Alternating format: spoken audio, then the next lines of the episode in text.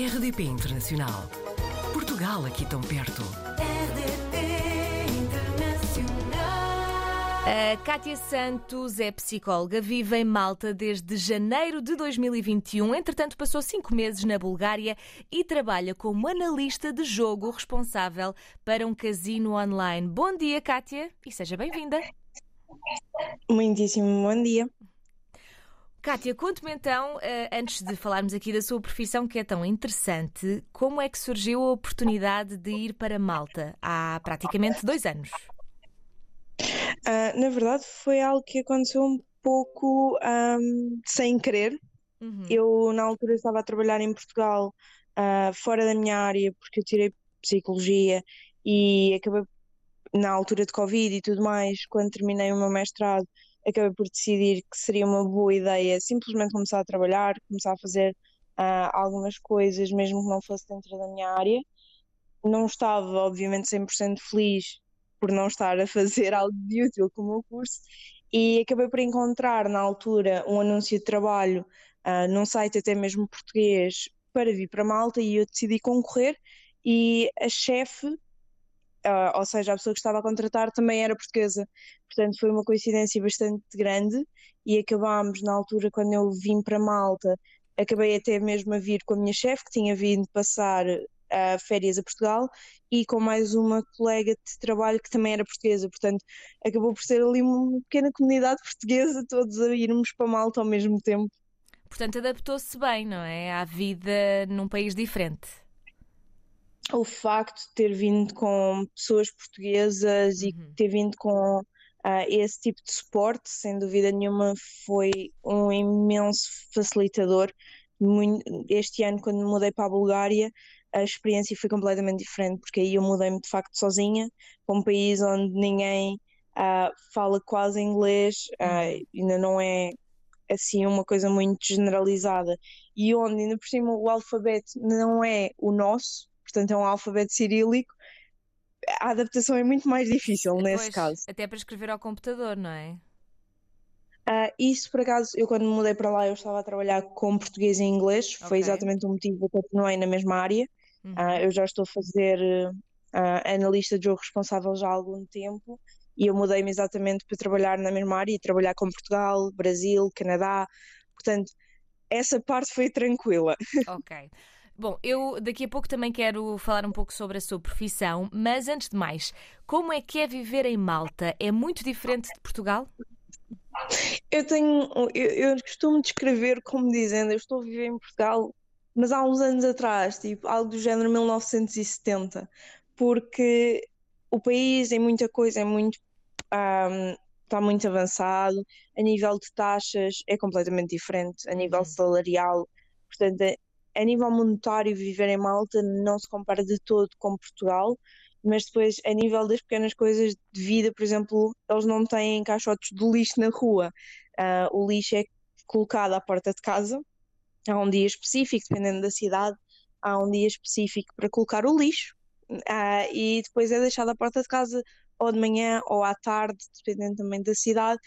E é uma coisa que para mim ah, é impensável. Foi um choque Uhum. gigante quando vim para cá e me disseram: Ah, pronto, olha, então tens três sacos de lixo diferentes que tens sempre de ter em casa, porque tens de separar o lixo de acordo com a cor do saco do lixo e colocar na rua dependendo disso. Portanto, há pequenas coisas na vida que são que acabam por ser muito diferentes e depois também ah, é um país que, que é bastante pequeno. A ilha de uma ponta à outra tem 20 quilómetros, mais ou menos, Ahm, mas demora uma hora para fazermos 5 quilómetros, porque trânsito é tão denso aqui. Mas quando me falou em custo de vida, eh, dizia que aí é melhor eh, ou é melhor em Portugal? Neste momento, para ser muito sincera, eu já não vou a Portugal desde dezembro do ano passado, mas pelo Uhum. que sei de amigos meus que vêm cá visitar, neste momento Malta, ahm, a nível de custo de vida está basicamente semelhante àquilo que é Lisboa. Uhum. Obviamente que o nível de arrendamento de casa, por exemplo, se formos para zonas mais ah, turísticas, está exatamente igual a Lisboa. Ah, para alugar casa, preços bastante elevados. Uhum. Só que a realidade depois também é que existe uma boa comunidade de portugueses e brasileiros cá em, cá em Malta e é uma coisa que para mim é fantástica. Eu vou na rua e não é assim tão infrequente eu ouvir português Uhum. ah, e a realidade é que a nível de salários não se compara ah, de todo. São mais Aquilo altos, que é é- isso?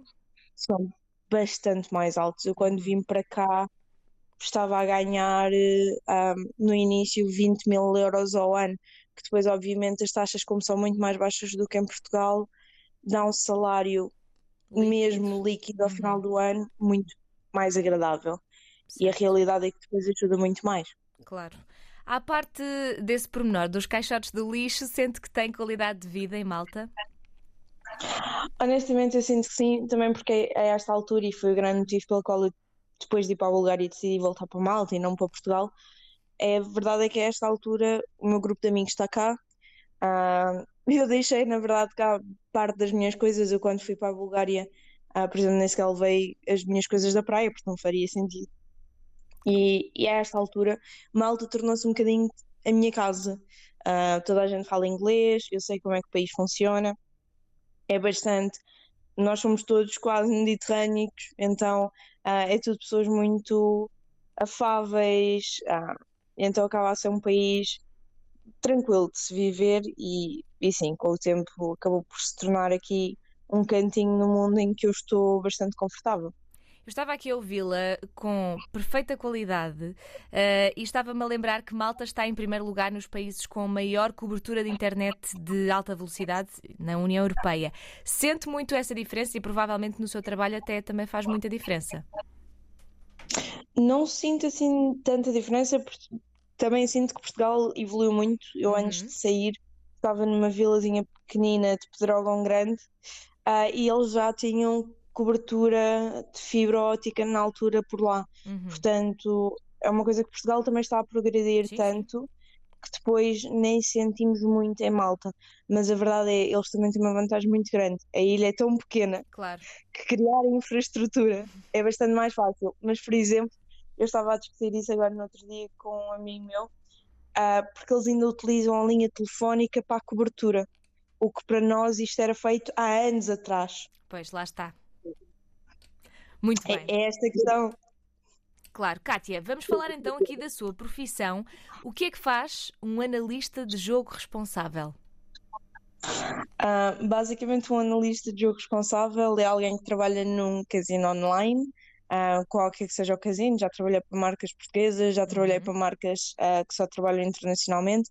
Cada país tem uma regulação própria, normalmente, e a ideia será sempre fazer uma análise daquilo que é o comportamento dos jogadores e daquilo que é as suas atividades nas contas, para depois tentarmos falar com o jogador ou tentarmos ah, intervir e controlar ah, aquilo que está a acontecer. Por exemplo, se a pessoa estiver a passar muito tempo a jogar seguido, isto é um indicador de que poderá haver aqui uma adição ao jogo. Portanto, existem sinais específicos que nós utilizamos para depois tentarmos intervir e não deixar que de facto a pessoa passe o limite daquilo que é razoável e é de facto um jogo responsável e saudável para algo que cria depois mais tarde ah, problemas na vida.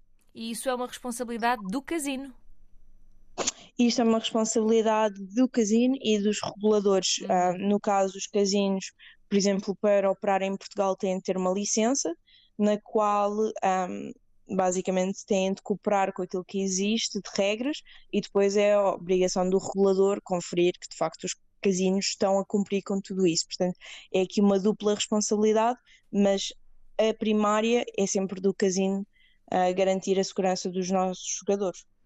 Muito bem. Kátia, está bem na- em Malta? Já percebi que teve aí alguma ajuda para se adaptar. Quais é que são os seus planos para o futuro? Vai ficar por aí? Vai mudar para outro país? Regressar a Portugal? Tem alguma ideia? De momento, ficar por aqui sem dúvida nenhuma. Ah, eu sinto que depois de toda a minha aventura, quer em Portugal, quer ah, já mesmo fora, encontrei o lugar uh, a nível de carreira onde quero de facto crescer e isto é uma indústria muito específica, uhum. portanto não existe muitos sítios onde eu possa fazer exatamente este tipo de trabalho. Malta é um dos principais centros, portanto não faria sentido sair daqui, a verdade é essa, portanto atualmente o objetivo é ficar por cá, ir para Portugal uh, alguma vez voltar iria implicar que Portugal teria mudado muito, uhum. um, porque hoje em dia, infelizmente, comparado com aquilo que temos no resto da União Europeia, uh, eu, eu, consigo perceber porque é que as pessoas não querem ficar em Portugal e porque é que eu não quero voltar a Portugal. Claro. São circunstâncias diferentes e ainda bem que está feliz em Malta e que gosta do que está a fazer uh, e que assim continue também. De qualquer das formas, se houver aí alguma mudança, nós vamos querer saber. Portanto, ficamos aqui combinadas para conversar outra vez. Pode ser, Kátia? Claro que sim, muitíssimo obrigada pelo convite. Obrigada a nós e até breve. Até breve. Portugal ao alcance de um clique. rdp.internacional.rtp.pt RDP Internacional. Portugal aqui tão perto.